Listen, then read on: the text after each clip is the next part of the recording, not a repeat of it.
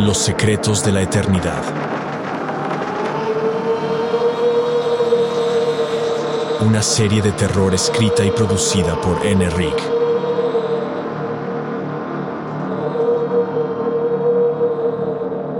Capítulo 2.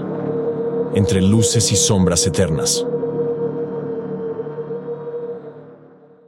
Minutos antes de que Mickey se topara con la aterradora escena en el callejón detrás de la Panamericana, Sandra había comenzado su misión de espionaje, eludiendo astutamente su atención y desapareciendo entre la multitud para luego ocultarse en un umbroso balcón del club. Aunque su presencia solía ser impactante, poseía habilidades propias de las criaturas de la noche. Podía desvanecerse entre sombras cuando lo necesitaba. Desde ese rincón estratégico, disfrutaba de una visión clara de Mickey y los magnates italianos, transformando lo que a simple vista parecía una distracción en una perfecta ocasión para espiarles. Provista de una diminuta cámara oculta y un dispositivo para grabar, Sandra no dejó escapar ningún detalle. Capturó gestos, sonrisas cómplices y cada palabra que intercambiaron esos hombres. Las imágenes revelaron un elenco de caras ya conocidas por el búnker, desde empresarios corruptos hasta capos de la mafia. Sin embargo, lo que más sorprendió a Sandra fue descubrir a Trevor Douglas Johnson en medio de la escena, el alcalde de Los Ángeles, un hombre que gozaba de una reputación intachable, pero que en ese momento dejaba entrever sus alianzas clandestinas. El tono de la conversación indicaba claramente que estaban cerrando un negocio. Hablaban de envíos, rutas marítimas y contenedores. Sandra no necesitó mucho tiempo para unir las piezas. Estaban organizando un gran contrabando de armas y alcohol.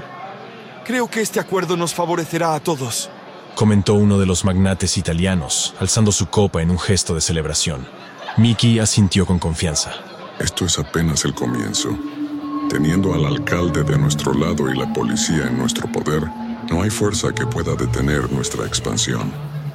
Los Ángeles será el punto de partida, y desde allí nos expandiremos a ciudades como San Francisco y San José, y más allá hasta conquistar otros estados. No existirá banco que esté a salvo, ni líder político que no quiera parte de las ganancias. El alcalde, mostrando una sonrisa forzada y ligeramente incómoda, carraspeó. Solo procura que mi porción llegue puntualmente, Mickey. ¿No te gustaría verme insatisfecho? El ruido de las copas chocando llenó el ambiente mientras todos sellaban el trato. La euforia del momento y el exceso de alcohol parecían hacerles olvidar la prudencia, o quizás se sentían invulnerables en ese lugar, en su terreno. Con el material que necesitaba, Sandra comenzó a moverse sigilosamente para abandonar su escondite. Sin embargo, un ruido sutil captó su atención. El suave roce de zapatos sobre el piso del club. Al girar su mirada, vio al camarero, que con una expresión de curiosidad se estaba acercando al balcón. Sus pasos eran cautelosos, pero decididos, como si tuviera la intención de investigar algo inusual. Sus ojos, al encontrarse con los de Sandra, reflejaron un momento de sorpresa y sospecha. ¿Eh? Actuando rápidamente y utilizando su habilidad para hipnotizar, Sandra lo enfrentó con una mirada penetrante. No has visto nada. Olvidarás que estuve aquí. Susurró con una voz que, aunque suave, resonó con autoridad.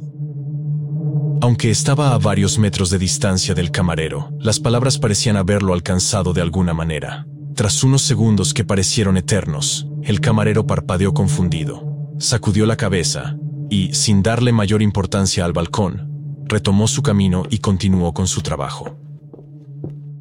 Con la evidencia en mano, Sandra decidió que era momento de marcharse, sabiendo que el búnker encontraría invaluable la información recopilada. Pese a ello, estaba consciente de que había entrado en un juego peligroso. Las apuestas eran más altas de lo que jamás había imaginado, y cada paso en ese sombrío mundo debía ser calculado Mientras se dirigía hacia la salida, notó las miradas persistentes de los dos borrachos que la habían estado molestando anteriormente. A pesar de tener el poder para enfrentarlos en ese instante, optó por no llamar la atención y aceleró el paso hacia la salida. Erróneamente, ellos decidieron seguirla, pensando que entre los dos podrían dominarla para luego divertirse con ella bajo la luz de la luna. En realidad nunca estuvieron listos para ese encuentro. Pocos momentos después, Leonardo Rossi Barbieri llegó al callejón, encontrándose cara a cara con Mickey. ¿Dónde estabas, Rossi? Contesta la maldita radio. Exigió Mickey, pasándose las manos por la frente con evidente frustración. Estaba en el cuarto de seguridad, asegurándome de que las cámaras del balcón funcionaran. Parece que alguien las desconectó. No pierdas el tiempo en eso. Necesito urgentemente que recuperes las grabaciones de las cámaras del patio trasero y las de la entrada, especialmente desde que estos dos borrachos salieron, y luego deshazte de sus cuerpos. Ya sabes cómo y dónde hacerlo. Lo último que quería Mickey el Cuervo Malone era atraer la atención de los medios y periódicos locales, especialmente en una noche tan crucial. Revisa con detalle las grabaciones. Debo asegurarme de que nadie se haya percatado de este incidente. A pesar de su tono duro, en lo profundo de su ser, sentía una preocupación creciente. Si bien sospechaba de Sandra Piamonte, necesitaba confirmar que no había sido ella la brutalmente atacada. Y Rosy, infórmame solo a mí cuando identifiques al desquiciado que hizo esto. Entendido, jefe respondió Rossi alejándose rápidamente del callejón en dirección al patio donde se encontraría con los miembros de su equipo de seguridad. Para ese entonces, Sandra había llegado ya al punto de encuentro, una antigua lavandería que se mantenía en construcción. El lugar mostraba signos evidentes del paso del tiempo. Las paredes, antes blancas, habían adquirido tonos amarillentos y mostraban manchas de humedad.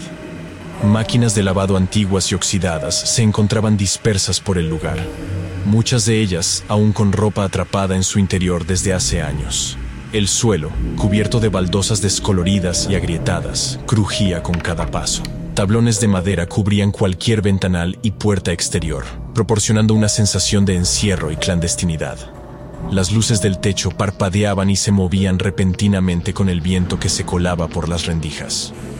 Ahí fue donde los líderes de El Búnker le pidieron entregar la información recopilada, a cambio de una inusual paga proveniente del Hospital Central de Los Ángeles. Una lista de pacientes a quienes se les detectó una nueva y desconocida enfermedad mortal. En el recóndito interior de la lavandería, un cuarto apenas perceptible se ocultaba entre las sombras. Bajo la tenue iluminación de una lámpara parpadeante, una figura se delineaba sentada detrás de un viejo escritorio. A medida que Sandra se acercaba, las luces del despacho se intensificaron, desvelando a un hombre de unos 40 años de edad, de cuerpo esbelto y rostro afilado. Sus lentes oscuros, enigmáticos y protectores le resguardaban de cualquier intento de hipnosis por parte de vampiros, mientras que una armadura contemporánea, similar en textura al grafito y polietileno, cubría sus puntos vitales, un indicativo claro de su preparación contra amenazas sobrenaturales. Era Teófilo Clemens, uno de los siete líderes de El Bunker, quien con tono resuelto expresó, Buenas noches, agente Sandra. Finalmente nos conocemos en persona. Le esperaba ansiosamente.